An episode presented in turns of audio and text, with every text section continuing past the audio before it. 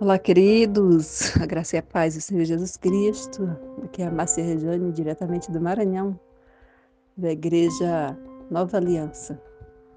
Hoje vamos trazer mais uma palavra que está escrito na primeira carta de Coríntios, capítulo 10, versículo 23. Tudo é permitido, mas nem tudo convém. Tudo é permitido, mas nem tudo edifica uma palavra forte, né?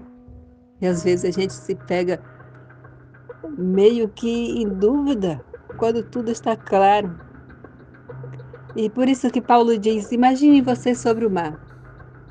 Aquela vasta imensidão de água, você enche as mãos de água e vê todas essas águas correndo pelos dedos. Imagine. Apesar dessa imensidão de água, você procura a todo custo segurar essa água nas suas mãos. O homem o homem hoje vive. Aliás, o homem sempre viveu por esse punhado de água. Amados, Deus faz todas as coisas com imenso carinho. Essa riqueza de detalhe que está na sua criação está disponível ao homem. Porém, Deus promete coisas muito maiores que essa. Coisas que ainda nem vimos, mas que precisamos acreditar. Depois do pecado, o homem perdeu essa consciência de que Deus, do que Deus tem para nós. E, e se entregamos a viver pelaquilo que vemos e viver intensamente por esse pouquinho de vida que temos aqui na terra. Essa vida que é considerada águas correndo pelas mãos e perdendo a vasta imensidão do mar que é a vida eterna na presença do Senhor nosso Deus.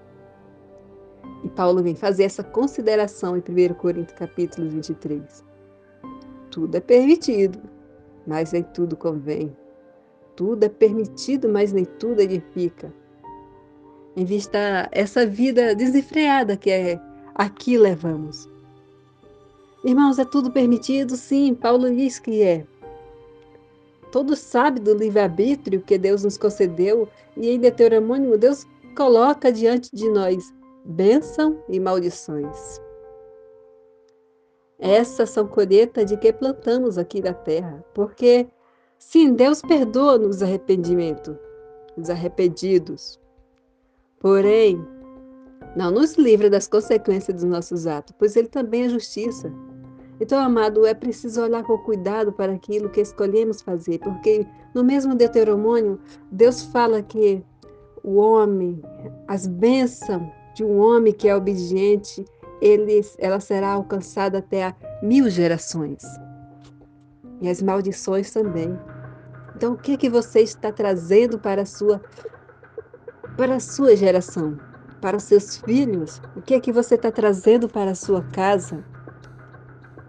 Em Filipenses 4:8, Paulo escreve quanto quanto ao mais, irmãos, tudo que é verdadeiro, tudo que é honesto, tudo que é justo, tudo que é puro, tudo que é amável, tudo que é de boa fama. Se há alguma virtude e se há algum louvor, nisso pensai. Então, amados, o que devemos avaliar é: é verdadeiro? Tem verdade no que você vai fazer? Ou está manchado de mentiras? Você sabe que há uma verdade você sabe que não há verdade que não tenha base bíblica. O inimigo ele vai tentar disfarçar mentiras sem verdade. Então, se você não tem uma vida em Cristo, você não saberá identificar essas mentiras. É honesto o que você vai fazer. É honesto, não está prejudicando, machucando alguém. Às vezes estamos tão focados em nós que não enxergamos o que causamos nas outras pessoas. Ou fazemos de conta que nem conhecemos essas causas.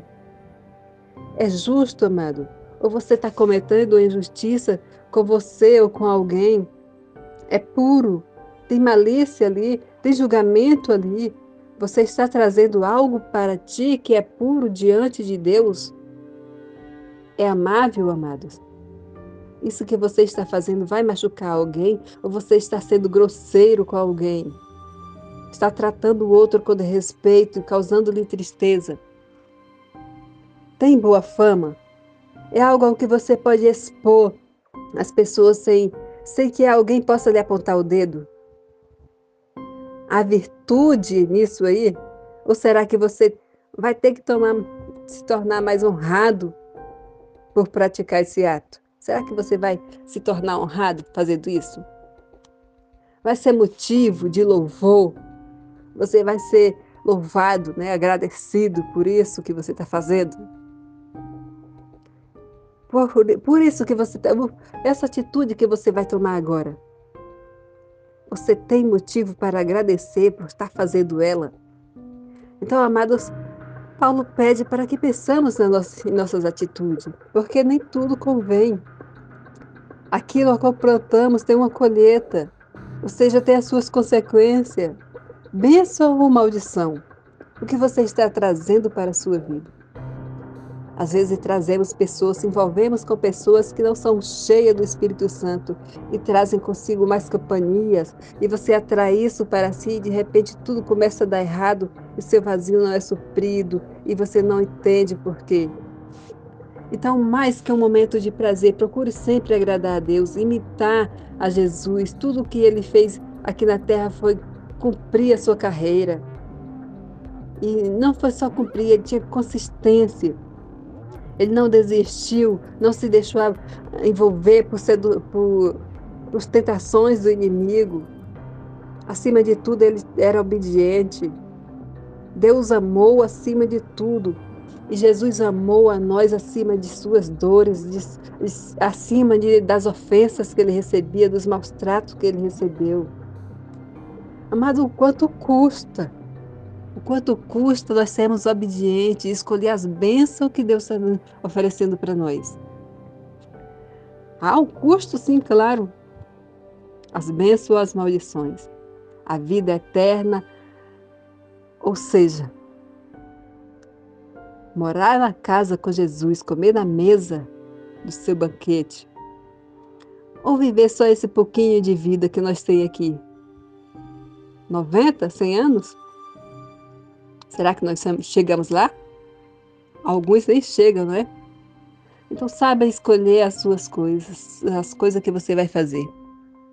Saiba escolher porque nem tudo convém. Tudo aqui é permitido, mas nem tudo convém, nem tudo edifica. Que o Senhor nosso Deus nos abençoe nos conceda discernimento e sabedoria, para que completemos a nossa carreira combatemos um bom combate contra as nossas principais vontades. E assim seremos coroados com a coroa da justiça e teremos um lugar para sentar à mesa do banquete do Senhor. Lutemos, amado, lutemos contra a nossa carne, contra as vontades desse mundo que nos afasta de Deus. Que Jesus Cristo nos abençoe. Amém.